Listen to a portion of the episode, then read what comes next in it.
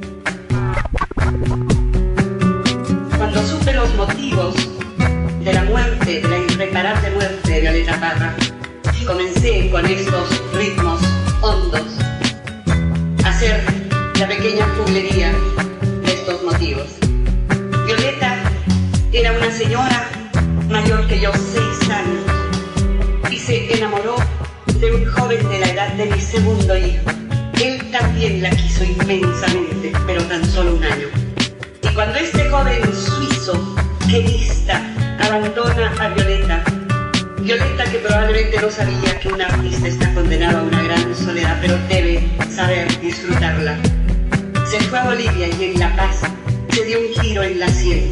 Dicen que... Muy buenas tardes amigos de Radio Comunitaria Bicentenario, la radio que gestionamos entre casi todos. Muy bueno, está conmigo Oriana Arismendi y también Doris Ramos en la producción radial. Muy buenas tardes, este Oriana, ¿cómo estás? Cuéntanos. Buenas tardes y qué tal a todos. Estoy muy bien otra vez eh, de estar acá, súper contenta y agradecida también. Ok, muy bien, muchas gracias también. Doris, ¿tú también estás contenta y agradecida? Bastante, Roberto, no sabes cuánto. Ah, ¿Te das cuenta los subtextos en el tema del teatro? Bueno, este es el programa en radio, ah, es, perdón, este es el programa Butaca Reservada, Roberto Paz Albarracín, estamos con Oriana Arismendi y Doris Ramos.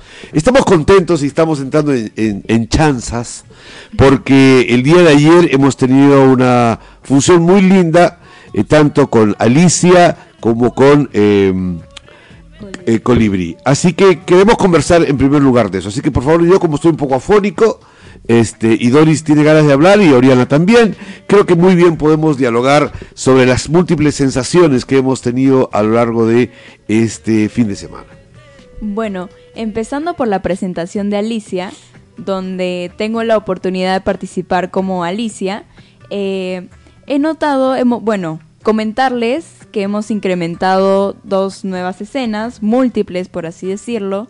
La primera sería una escena múltiple que se comentó anteriormente de los conejos. Se comentó como una idea, pero ahora lo hemos hecho realidad y quedó bastante bien. Tuvimos ahí unos problemitas In- Insignificante, Sí, seguramente. Un pestañeo de tiempos. Pero en realidad todo bien. Y seguido a eso tuvimos la escena múltiple de las cartas que para mí fue genial. Ah, Para mí todavía yo no estoy tan total satisfecho. Tengo otra idea respecto a eso mismo, pero más desarrolladita. Pero bueno, está bien que Sí. te guste, hija. Sí, de todas formas, claro, mejorarla, ¿no? Pero en sí la idea múltiple de las cartas sí me parece totalmente bien, porque así da mejor la ilusión del jardín de la reina de corazones. Y también tiene la ventaja de que podemos hacer que jóvenes que recién se inician y que todavía les cuesta mucho por el tema de ensayos, horarios, aprenderse la letra, este, participar rápidamente, sin, sin muchos, sin, sin este, que sea una presión muy compleja y que también se apoyan emocionalmente con, con el grupo. Entonces, si lo hacen cinco, ¿por qué yo no lo puedo hacer? Ajá. ¿Te acuerdas cuando lo lancé? Solamente cuatro aceptaron y los otros dudaron, pero antes de irse dijeron, ya yo voy a venir también. Se sumaron, se iban Se sumando. sumaron.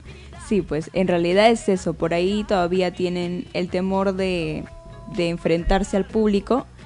Pero una vez que estás en conjunto haciendo lo mismo con tus pares, eh, agarras más confianza. Es más fácil agarrar confianza. Es más fácil, y sí es cierto eso. eh, Rocío trabaja mucho eso en los colegios y siempre insisten, coral, coral, coral, trabaja en lo coral, porque tienes 30 alumnos, eh, todos tienen la ilusión de hacerlo, pero se les complica a algunos, entonces la mejor manera es buscar un mecanismo. Además, como también los actores son muy eh, volubles, es decir, todavía no han tomado una decisión de querer hacerlo totalmente, entonces varían, a veces vienen, a veces no vienen, y entonces tienes con quien también poder hacer intercambios. Doris, tú estuviste este, en ese momento eh, cambiándote para el siguiente espectáculo, pero eh, ¿Escuchaste algún rumor, quizás algunas olas de comentarios que pasaban por allí? Algunos, ah, wow, no, sí.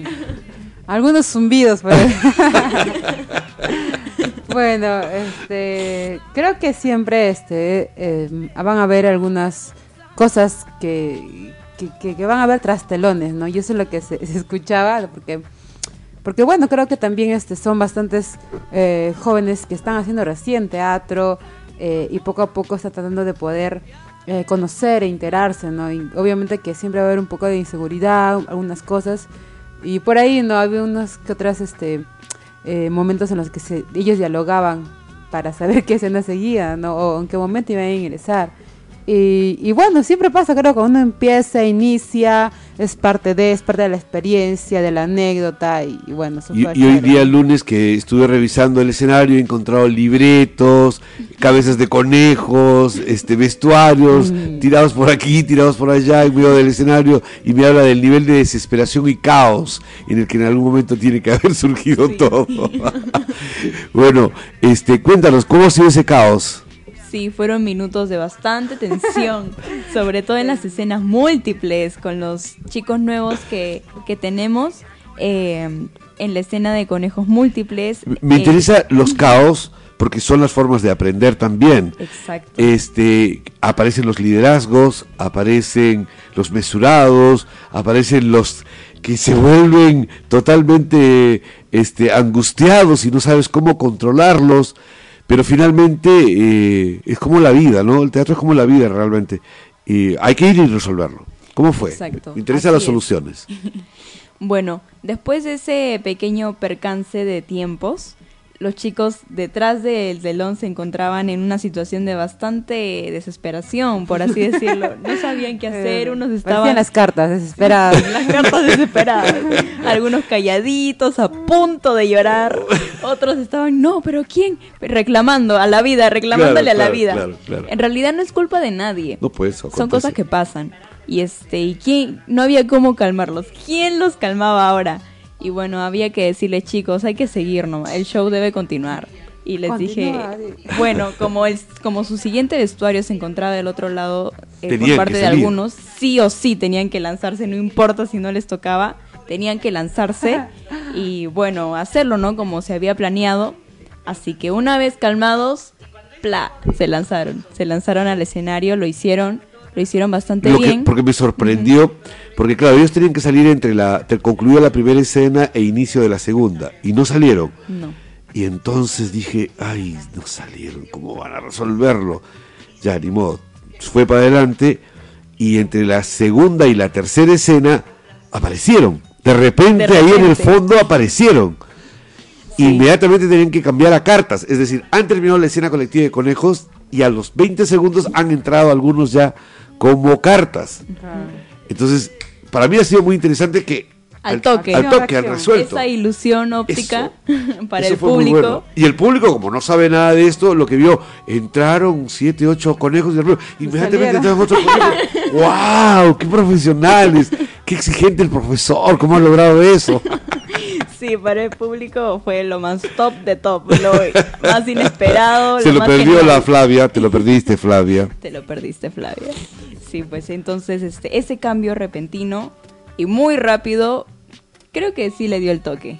Sí, sí, ayudó porque es, casi está en la última escena y le dio el, el, deslumbramiento porque se tornó colectivo. Sí, la ilusión de los, de los niños que teníamos en el público, yo creo que sí, sí, sí, les abrió más la mente por ahí. Sí, sí, es cierto.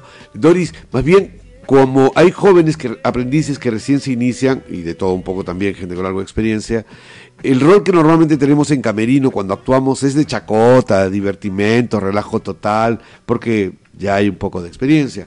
Pero cuando vienen los jóvenes, más bien tienes que cumplir el otro rol, ¿no? Tienes que poner orden, tienes que asumir una autoridad y contribuir a que... ¿Cómo te sientes en ese rol? ¿Cómo me siento? Sentada, o sea... Así, como lo usted. Eh, Bueno, creo que es parte de poder tra- transmitir un poco del aprendizaje, ¿no? Igual en un momento a nosotros también nos tocó el poder estar, eh, entender cómo estar en un escena, en un, eh, en un camerino, el poder tener que prepararse y siempre suele ser de que conversábamos, jugábamos de todo, no, pero en realidad eh, lo último que, bueno, bueno, desde hace dos, tres años que yo ya lo más o menos lo, lo voy entendiendo y lo que voy aplicando es concentrarme bastante, ¿no? Porque si no, entro muy fría. Entonces tengo que sí mover el cuerpo como sea o calentar la voz y todo porque si no, no, no, no, no sale cualquier cosa. Entonces tengo que calentar. Entonces, Claro, es algo que todavía ellos no entienden. Las emociones que están viviendo en el instante del camerino todavía no son las emociones de la función.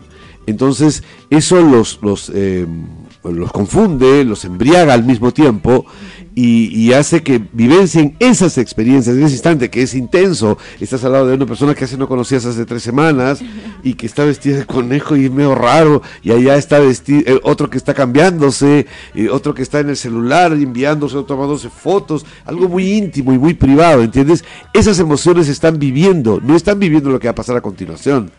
Sí. Y, y entonces, eh, eh, lo que acabas de decir es muy importante porque normalmente uno puede estar divirtiéndose en el escenario, ya los, los que tenemos algo de experiencia, pero al mismo tiempo estamos muy concentrados en cómo empieza, este, traje esto, traje lo otro, eh, a ver, oye, co- coordinas con el otro, haces pequeños tips así muy chiquititos, porque vas marcando la obra, ¿no? Se imaginan cómo estaré yo. Estoy pensando en cómo estará esta escena, este, y esto de acá, ay, no le dije eso a Doris, ah, Rocío, oye, las entradas, ah, el público está llegando, uy, es la hora, Ay, eh, las luces, el cosas. sonido, o sea, es, es, es muy intenso. Yo estoy viviendo eso, por ejemplo, no estoy viviendo, alguien me decía, profesor, no hay, con, no hay ojeras, no hay este, orejas de conejo para mí. Ya, Lo ya repitió lo varias resolveremos, veces, ya lo ya. resolveremos. Lo repito varias veces. Sí.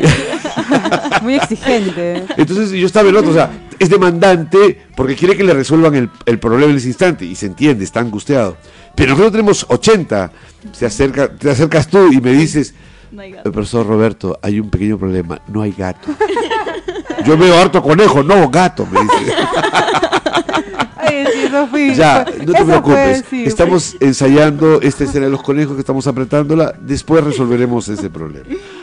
Yo aprendí mucho cuando trabajé como abogado el tema de las crisis, me ayudó mucho, yo también muy joven empecé a, a tomar decisiones sobre eso y creo que es algo que tengo como carácter, este, el manejo de crisis. Lo primero, no soy tan tenso, Rocío es excesivamente no tensa, pero este... Eh, sí, eh, ok, hay que ir resolviendo problema por problema. No puedes ahogarte en un vaso con agua. Y el teatro tiene mucho de eso también. Eso.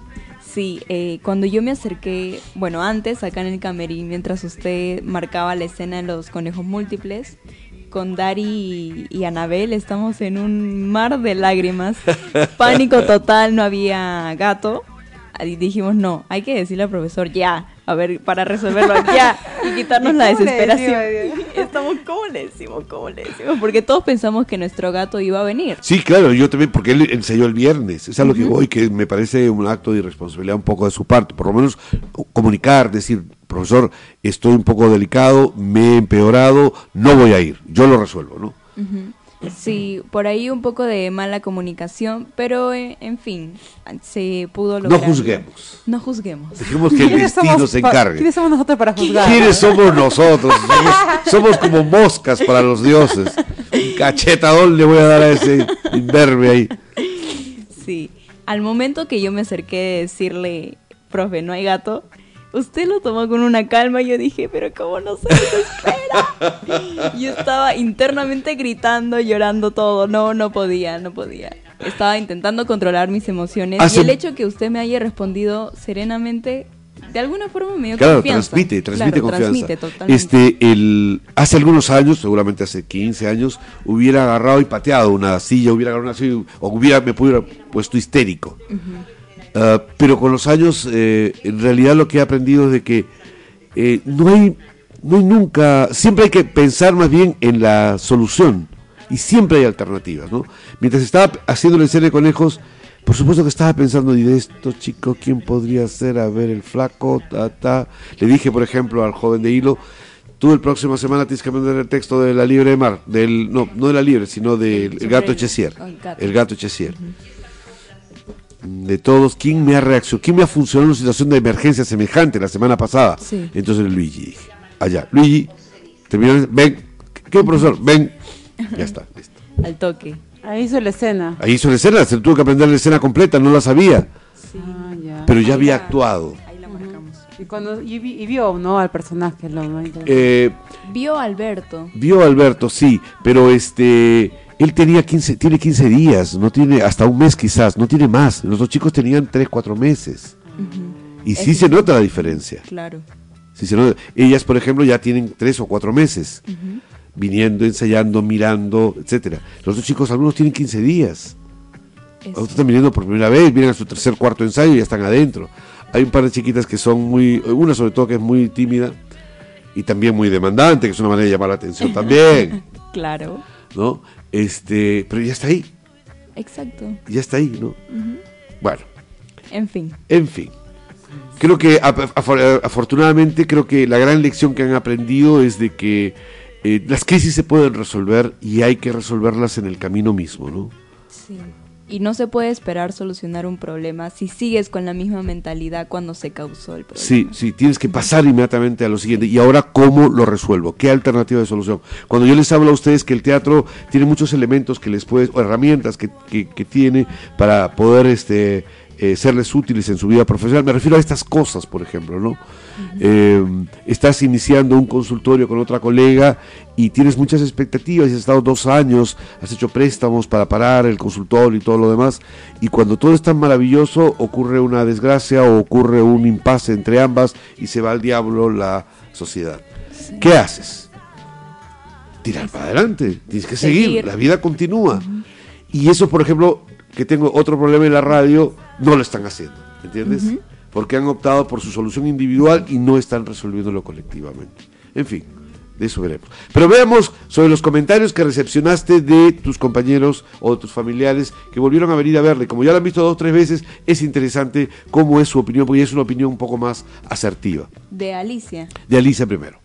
Bueno, eh, por parte de mi familia he recibido comentarios sobre que eh, han notado nuevos talentos, ¿no? De, de los chicos que sí tienen la energía, las ganas de actuar y que aprecia, se aprecia bastante eso. Y las escenas en conjunto le llamaron bastante la atención. Eso de que primero salen conejos y luego salen como cartas. O de. O si el simple hecho de por ser tantos conejos, porque los que hemos visto la película clásica, por ahí estamos acostumbrados a uno, dos. Pero ver ocho o diez es distinto, ¿no? Se multiplicaron como Se conejos. multiplicaron. Esa es la frase que queda de él. sí, se multiplicaron y estaban todos por aquí, todos hablaban, eh, cada uno cuando le tocaba, ¿no? Claro. Y este y luego salían como cartas, que es bien marcaditos, eh, quizá la formación, las marchas y lo que capté que sí le gustó a, a mi familia es cuando las cartas se caen al piso. Así, uno tras otro, ¿no? Y luego automáticamente se paran de nuevo en formación. Ok, qué bueno que tengamos ese, eh, ese retorno para saber si algunas de las ideas que tenemos cuando lo estamos haciendo, porque estamos experimentando en realidad, ¿no? este, finalmente funcionan o no funcionan. Eh, a mí me interesa ahora la escena de los conejos, creo que todavía está, es simple, pero operativa, funcional, Y me hace que la gente participe, que es lo que más me gusta, porque los chicos quieren participar.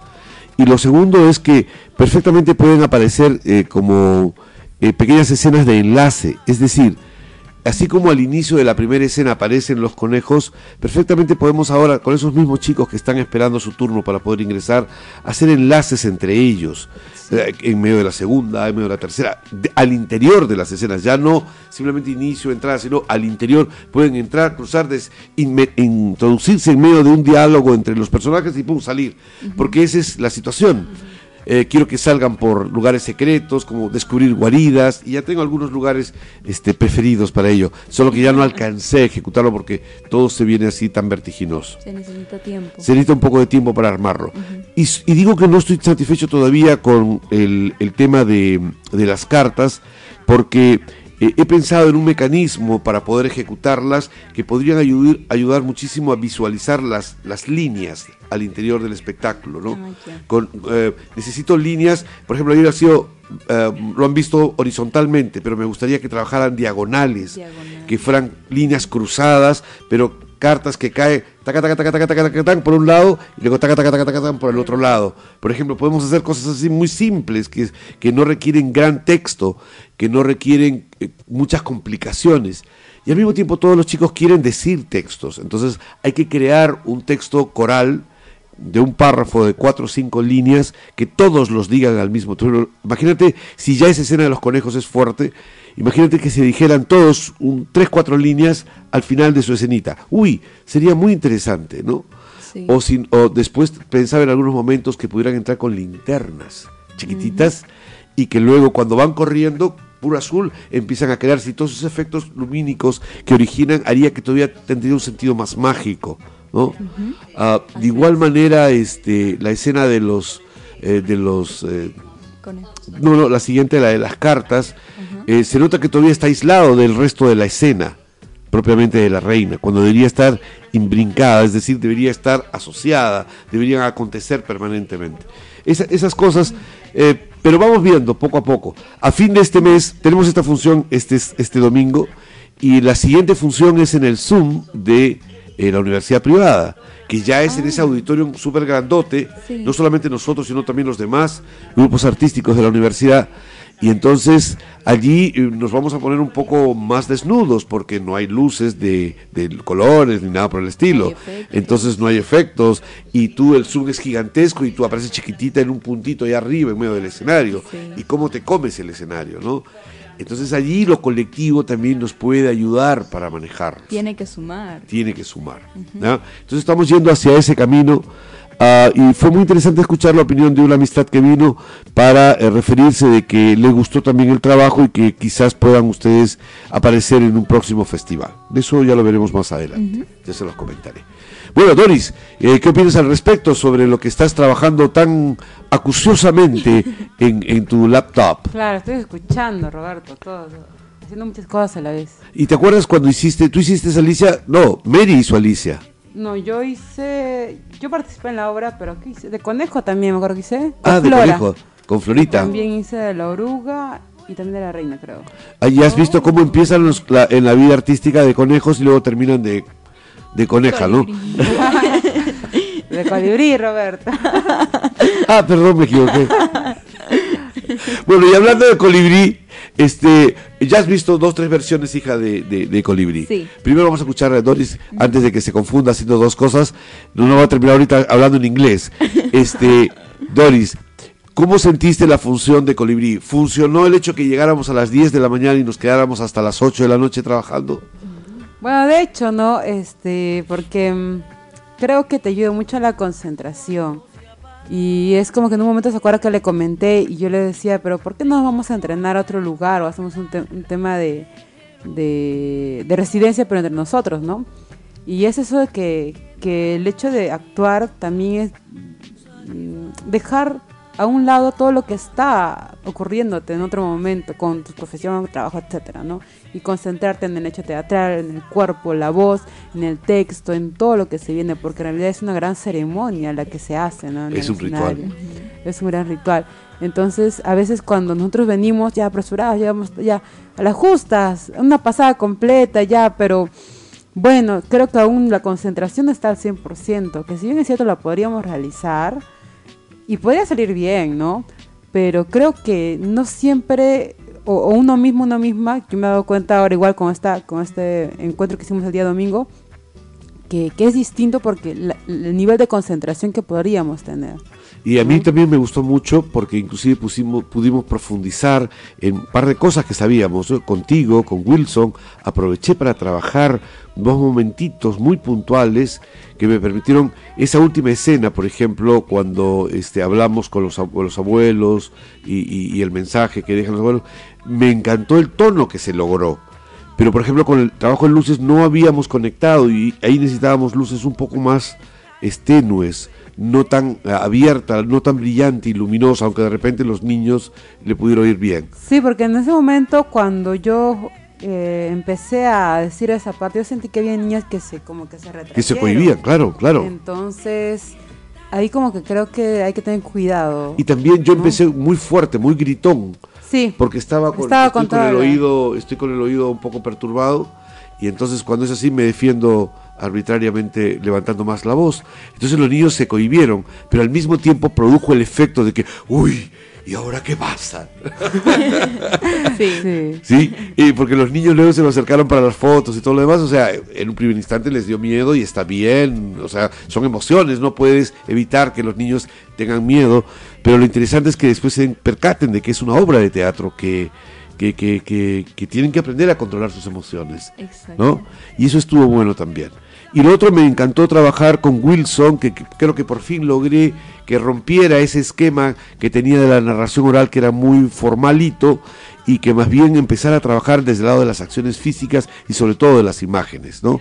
También Rocío empezó a soltarse un poco y recuperar su antiguo pack de Sueño de una Noche de Verano, que ayudó mucho para la interactividad con el público. En mi caso, yo estaba enganchado por las cuatro o cinco horas y por toda la semana, y en realidad desde hace dos meses que estoy viajando a Moquegua, que estoy yendo y viniendo, todo ese conjunto de cosas, de Locumba, del, de Perulé, me ha, me ha llenado de energía. Este, y entonces este, me sentí muy cómodo también en el personaje, más allá de que todavía estamos eh, haciendo costuras de algunos de algunas escenas y algunos textos, ¿no? Eh, creo que todavía la potencialidad por el lado de la música, por el lado de las zampoñas de, de metal, y por el lado de las canciones, este, todavía puede construirse más. Me gustó la sensación que Wilson plantea de trabajar mejor la sonoridad con, con micrófonos, megáfonos. Este, todo ese conjunto de ideas me parece que están empezando a iluminar nuestro montaje, que creo que el, el domingo dio un salto, dio un salto cuantitativo en relación a lo que teníamos hacia atrás. Eh, así como lo vimos en Argentina, igual ahora acá ha habido un salto y eso me, me- me ayuda para poder llegar a, a tanto para noviembre, para Moquegua, para el festi- fe- eh, festival de Moquegua que nos han invitado, como al otro festival que se va a llevar a cabo también en noviembre aquí en Tacna. Ah, creo que todavía podemos crecer, crecer más la obra. Somos cuatro, sería ideal que fuéramos cinco, pero somos cuatro por lo pronto. Y este y lo otro que me encantó es que justo eh, los compañeros de, de UPT Teatro pudieran mirar el trabajo, porque es la otra manera de aprender a hacer teatro. Uno es haciendo el teatro y otros mirando a gente que tiene un poquito más de experiencia. Puede que te guste o no te guste el espectáculo, ese es otro tema, pero puedes darte cuenta de cuando una actriz o un actor con un poquito más de experiencia se le ve más aplomado, más bien parado en el escenario, más convencido, como que te da cierta... es- es un modelo referencial a seguir.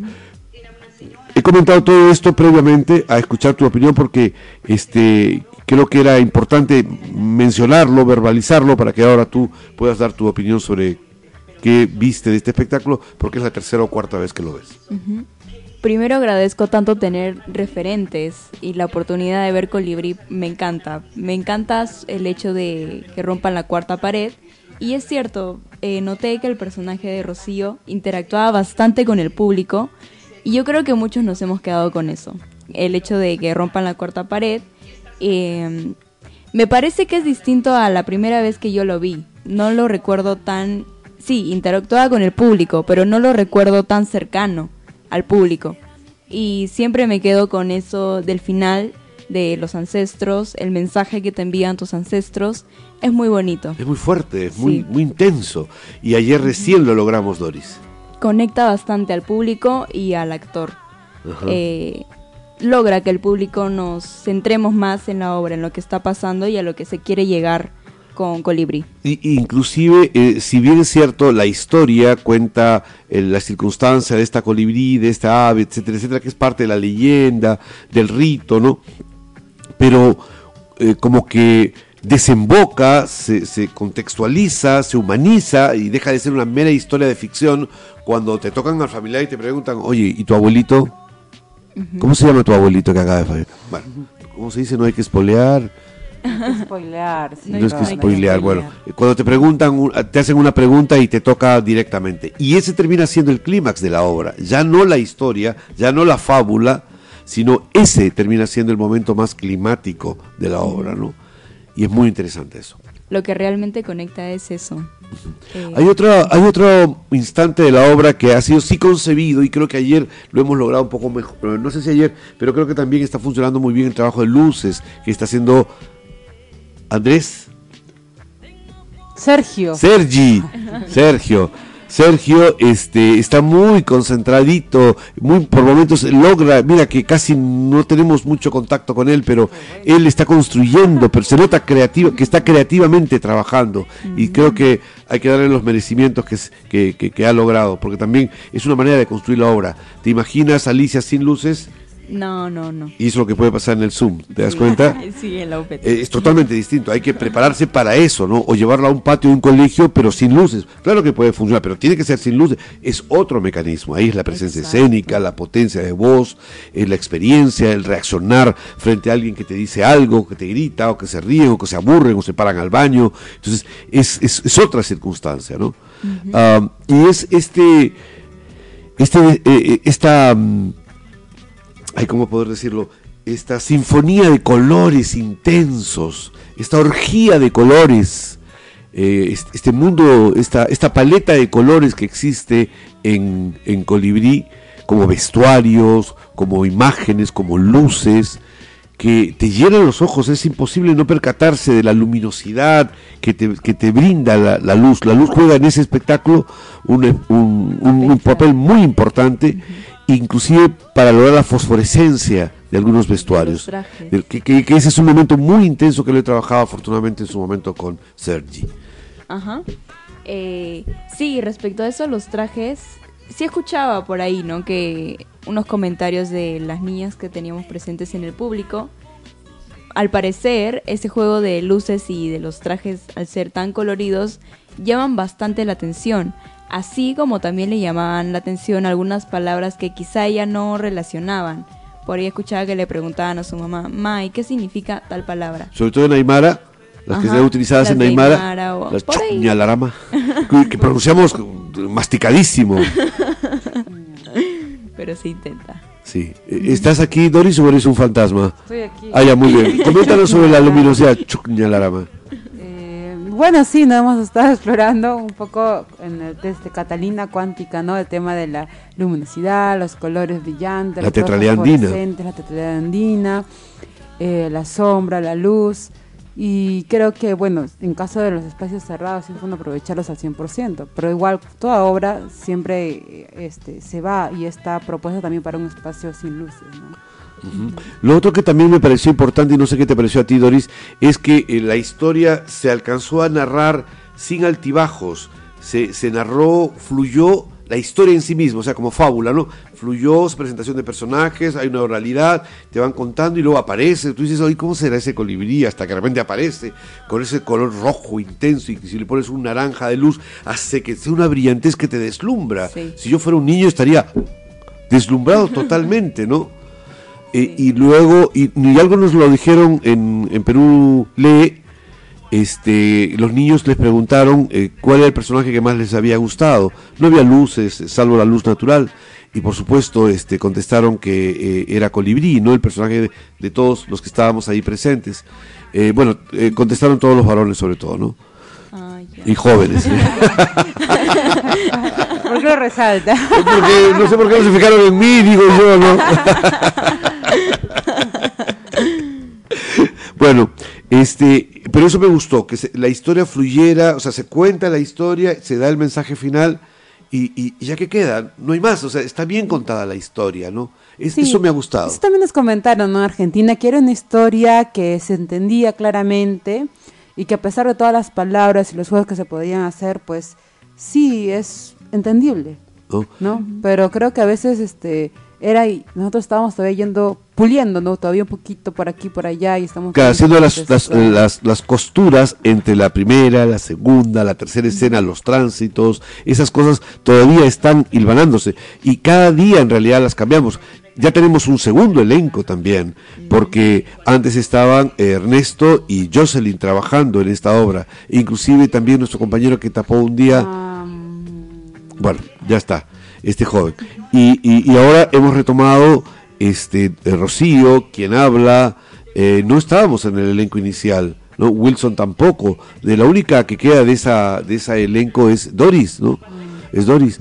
Entonces, también eh, se trata. Y, y lo otro interesante es que hemos recogido los viejos baluartes emblemáticos, experimentados de- del grupo, ¿no? La Wilson, años que no hace teatro Wilson, años, era unos 10 o 12 años que no hace teatro, ¿no? Eh, la última vez que lo hizo fue con eh, Mafe, con María Fernanda Gómero de Brasil, en, en- en el proyecto, eh, haciendo performance, cosa que le gusta mucho a él, pero hace, haciendo teatro para niños, él no hace hace 800 años. Rocío, eh, hace unos 3, 4 años, por razones muy personales, no, no tuvo tanta injerencia y recién la vuelvo a, a ver disfrutar las funciones, porque ella es una actriz cómica muy potente, muy carismática, suele robarse el show y su personaje más logrado, sin lugar a dudas, fue Pac. No, Ros- eh, no Doris, Eh, lejos, lejos, es, lejos se lleva siempre las palmas de todos los espectáculos porque... Y también es una actriz muy dramática, cuando la hemos visto en la casa de Bernard Alba haciendo el personaje de la criada, ¿no? Como Poncia. Eh, eh, se aprende la letra de todo el mundo, te cuadra, porque dice, "Ay, no, no te sé la letra, y tú dices, y te quiere cuadrar. Este, y en ese sentido me encantó verla disfrutándolo. Y ya la vi en Pelule haciendo eso, pero le he visto está muy cansada, ciertamente, porque, bueno, el- eh, ah, implica un agotamiento físico, etcétera, pero este, la vi muy, muy, muy, muy. Inclusive yo mismo, ¿no? Hace años que no hago teatro. Hace años que no hago, que no hago, que no actúo. Y lo vengo haciendo desde que hemos tenido que viajar a Argentina, desde los músicos, ¿no? Que fue una circunstancia en que eh, no quería entrar porque no quería opacarlas a, a las actrices que iban. Pero en fin. Pero ya empecé a, a- a- ahora he vuelto a entrar y, y, y no tengo estas, em, estas distancias de muchas veces tener que dirigir y actuar, porque ya sé que simplemente con los cuatro que ya tienen algo de experiencia, ya sé que simplemente tengo que confiar en ellos y preocuparme más bien en mi personaje ni hacerlo, ¿no? Y yo siento que todavía, en mi caso, no, no, no, he, no he terminado de construir el personaje ni diferenciarlos los personajes, ¿no? pero este pero ahí andamos porque también es, es un es un regalo que me estoy dando por, por, por los 25 años del grupo. O sea actuar para un director es un regalo porque normalmente está sentado viendo horas, días, semanas, años a sus compañeros de teatro tratando de tomar las decisiones más idóneas para la realización del espectáculo. Y normalmente tienes que estar un pie más adelante, un metro más adelante que ellos, porque ellos están mirando el presente, tú estás mirando cómo va a ser la escena siguiente, cómo vas a trabajar los- lo anterior, lo posterior. Entonces, este, siempre estás calibrando esas cosas, mientras que el teatro es exactamente lo contrario, no se trata de planificar, se trata de resolver ahí mismo, aquí y ahora. ¿no? Esa es la gran diferencia entre el rol del actor y el rol del director. El rol del actor es aquí y ahora tiene que resolver ese instante, cómo empieza y cómo dice los textos, cómo hace el teatro, cómo actuar, mientras que el director está pensando cómo, y si esto hago esto de aquí, ese es el futuro. El dramaturgo es más bien a la inversa, es él está en el pasado eh, y tiene que eh, y, tiene que ver cómo sería así, o sea, él, él tiene que eh, imaginarse el futuro. Tiene que imaginarse el futuro. El director organiza el futuro y el actor resuelve el presente. Eh, más o menos esos son los roles que, que bueno, de la experiencia, ¿no? Esos son los roles que creo que, que hay. Y a veces uno al comienzo que empieza a actuar y dirigir, y Doris, ahora que tú estás actuando y dirigiendo, te debe estar pasando eso, ¿no? Que a veces estás actuando y, y estás pensando, ay, no, no se ha puesto en las luces, eh, en la luz. ¡Ah! No dijo bien el pie correctamente. ¡Ah! El público está moviéndose, significa algo. ¿Y qué puedo hacer? ¿Entiendes? O sea, pierdes la concentración del personaje y te pones a, pensar como director o directora. Claro, no, de hecho, hacer la dirección y, el, y actuar es muy complicado, ¿no?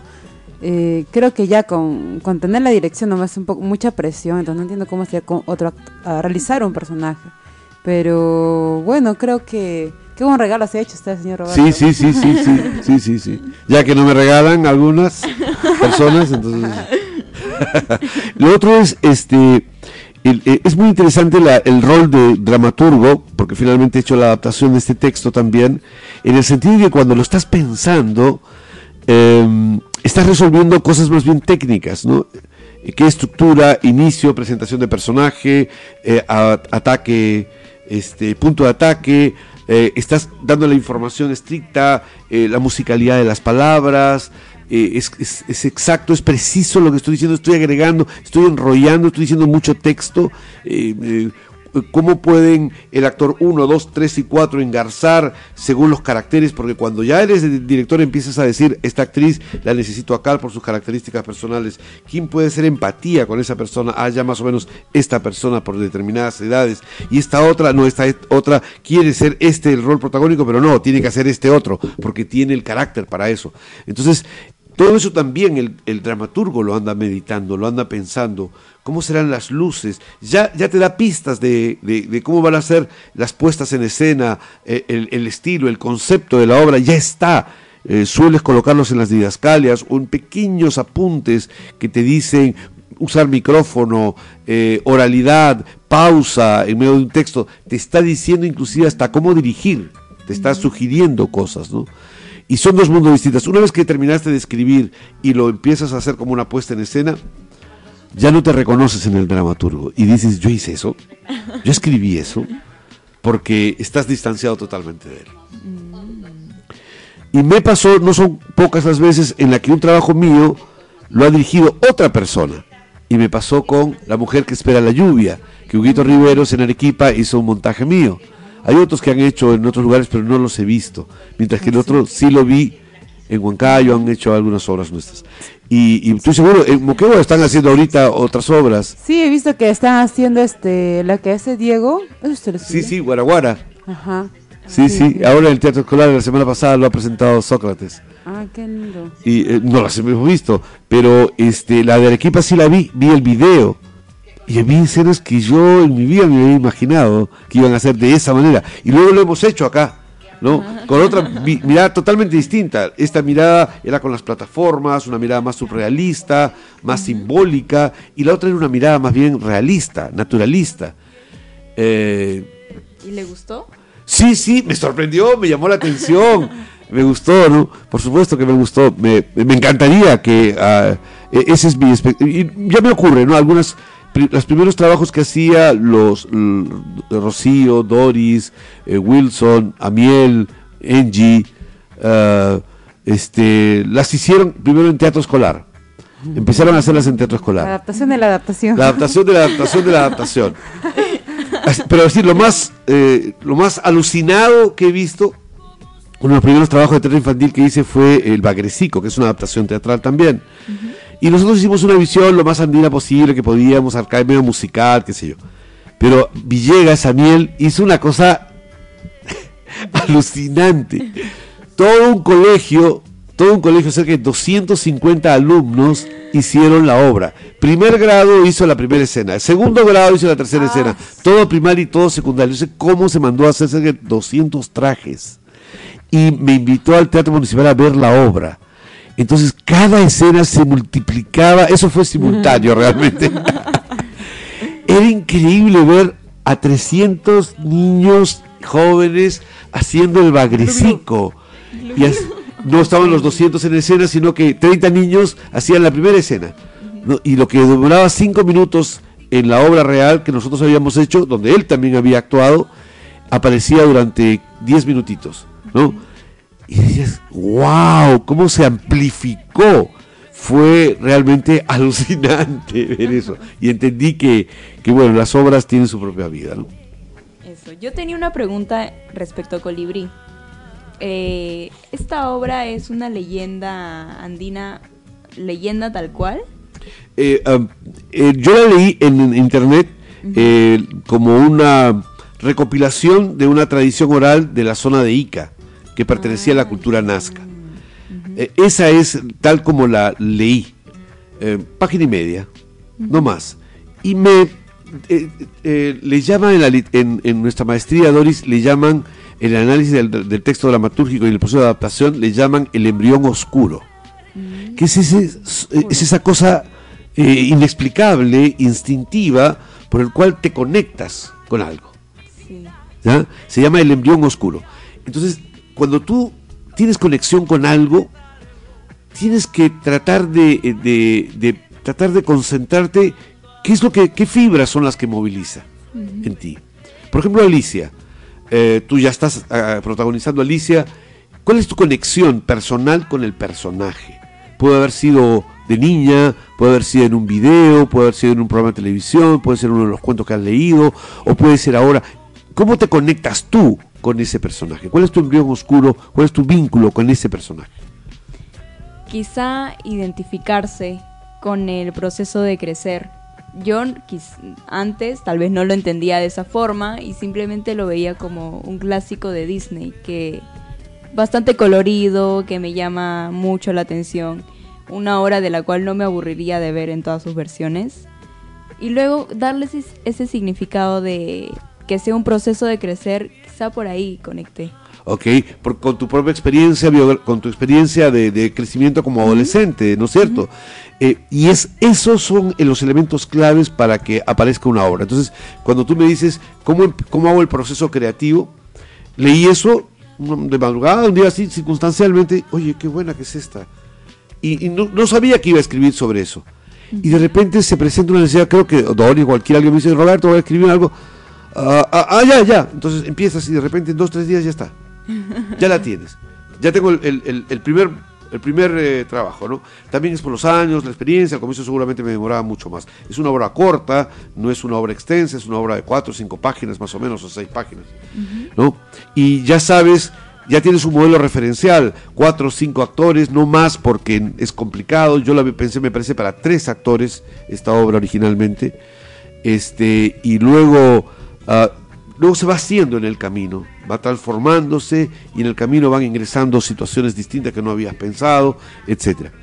Pero la imagen que tenía de Colibrí es una foto que eh, siempre la pongo, es este, cuando hice hace unos cinco años un viaje a Lima, había, presenté el traje del anaco en el Instituto Ribagüero de la Universidad Católica en Lima, junto con una colega, una amiga, Vilma, Vilma Palomino, este, y eh, Vilma, Vilma Palomino, ¿no? Centeno. Centeno Palomino, Vilma Centeno Palomino. Y este, en la parte de atrás, cuando salí a comprar agua, agua, para tomar, porque estaba que me moría de sed como ahora, y este, eh, vi una exposición, me metí rápido a la exposición y eran unos maniquíes que normalmente tienen más altura que uno, tienen un metro ochenta y cinco más o menos, y tenían unos, eh, algo en la cabeza que la hacía más grande, y estaban exactamente más o menos igual, con estos trajes, pero eran del Cusco y de varios lugares del país. Y me llamó mucho la atención y dije, wow, y me tomé una foto. Le dije a alguien, por favor, te a la gente, y me tomé... Yo me he tomado la foto ahí con ellos. Y la he tenido así, mira, es decir, el embrión oscuro de ese espectáculo está hace 5 o 6 años. Que yo, no, que yo no sabía que iba a aparecer. Y finalmente, Brum, aparece aquí, en esta obra. Y ya después, como estamos explorando el tema de la teatralidad andina, hace rato que venimos hablando con Doris sobre el tema del cusillo, que es como nuestro payaso, con nuestro clown. Si el clown es el, personaje eh, típico de, In- de- de Inglaterra, o de la comedia dell'arte en Italia lo es el juglar, o en España lo es el pícaro, en el Perú tenemos en el Pierrot, en el Arlequín, en el Cusillo, esta influencia barroca española en los cómicos andinos que, que está mezclada con los personajes eh, que existían antes de la llegada de los españoles. O sea, el- así como lo ves, el cusillo es, una, es un es producto del mestizaje del teatro barroco español de la Edad Media, del siglo de oro español, de Calderón de la Barca, de Lope de Vega, con las tradiciones ancestrales de la oralidad andina donde existía el personaje del cómico o del jocoso, que todavía encuentras en algunos rituales de la serranía peruana. Entonces, eso para mí era increíble, porque en Europa te cobran 300 dólares para hacer un taller de máscaras de la Edad Media, de la comedia dell'arte. Y en el Perú los jugulares están ahí, los, los cusillos están ahí como, Como pan, si nada. como si nada, nadie le da importancia. Lo encuentras en el carnaval de Tarata, Cuando suben los eucaliptos con cebo de cordero, lo encuentras en Camilaca, en Cairani, alrededor de las fiestas rituales de la eh, religiosidad popular andina. Por eso para mí es muy importante este personaje. Son dos cusillos que están narrando la historia, o sea, es una mirada del teatro andino peruano contemporáneo, pero desde la oralidad y que luego desemboca en un teatro de diálogo, en un teatro de texto, en un teatro de imágenes, etcétera. Eh, con todos los elementos. Por eso, Doris, cuando mencionabas que no habíamos explorado lo suficiente en, en, en Colibrí el tema de la teatralidad, yo creo que no creo que hemos explorado pero de una manera distinta. No hemos ido por el lado de la caracterización de personajes, que creo que tenemos que volver a retomarlo, pero ha ingresado por el lado de, del personaje en sí mismo, del cusillo, de la historia, de la oralidad, del color, de, de la música, de la danza, ¿no? que son elementos que aparecen allí, ¿no? de, lo, de la racionalidad, eh, de la cosmogonía andina mirando la vida y la muerte de una manera totalmente distinta a la mirada occidental, racional, ¿no? Sino como eh, hay diálogo entre los muertos y los vivos, que es muy propio de nuestra identidad cultural. ¿no? Entonces, este, esa, esa, esa perspectiva de la teatralidad andina está allí y es un mérito y entra mucho más fácil que eh, en nuestra Catalina cuántica, que es mucho más racional, más cerebral, está pensada también en una mezcla con lo cuántico, con la energía cuántica. Esa no la has visto todavía. Uh, uh. Es más experimental, tiene una estética más contemporánea, más vanguardista. Es el teatro postmoderno. No existe la idea de personaje, no existe el personaje como entidad, sino son jirones de personaje. Los, los personajes son cascarones, ni siquiera tienen una identidad propia, son apenas bocetos de, personaje. No existe una historia lineal, inicio, conflicto final, desenlace. Existen fragmentos, como si fuera un rompecabezas que has lanzado las mil piezas encima del, del escenario y que es el, el, autor, el, que, el, espectador, que tiene que reagruparlas según su propia subjetividad. ¿Y cómo le dio el ritmo a las canciones que aparecen en Colibrí? Bueno, ese es un, eh, es un plagio que tiene algo de contrabando en realidad. Eh, un grupo argentino eh, buscando música sobre el Colibrí, llegué a una canción muy linda de, de un grupo argentino que precisamente había cogido la leyenda esta de Nazca y la había transformado en un video musical eh, ellos se apropiaron de nuestra tradición oral y la convirtieron en un video para hacer esta canción. Los argentinos son unos tromes para estas cosas. Tienen muy desarrollada toda esta línea. Nos quedan tres minutos. Y este y nos encantó la obra porque no es una canción vivaz, alegre, vital, sino es una canción medio, nostálgica y algo más que nostálgica, ¿no? Se parece a las canciones de Coco,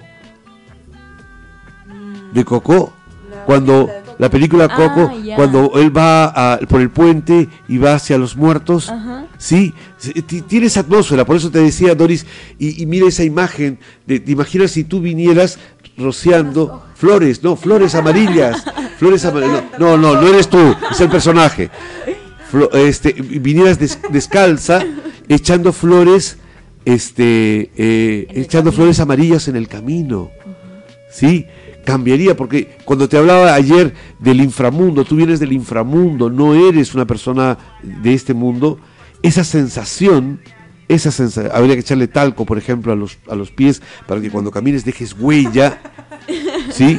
Entonces los niños dicen, wow, esos detalles hacen el teatro. Un talco de colores. Sí, sí, claro, claro, más amarillo, ¿sí?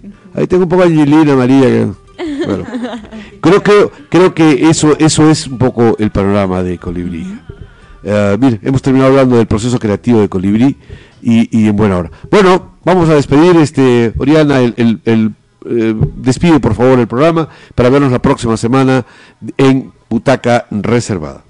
Muchas gracias a todos nuestros oyentes por estar presentes con nosotros. Eh, agradecer a Roberto Palza y a Doris Ramos y me despido. Soy Oriana Arismendi y nos vemos en el próximo programa. Y este domingo tenemos función. Este domingo 24 tenemos función igual a las 6 Con entrada. Sí, este, estará presentándose Alicia con el elenco de teatro de la Universidad Privada de Tacna y Colibrí, con el elenco de Desierto Picante. nos vemos. Comencé con estos ritmos hondos a hacer la pequeña juglería de estos motivos. Violeta era una señora mayor que yo, seis años.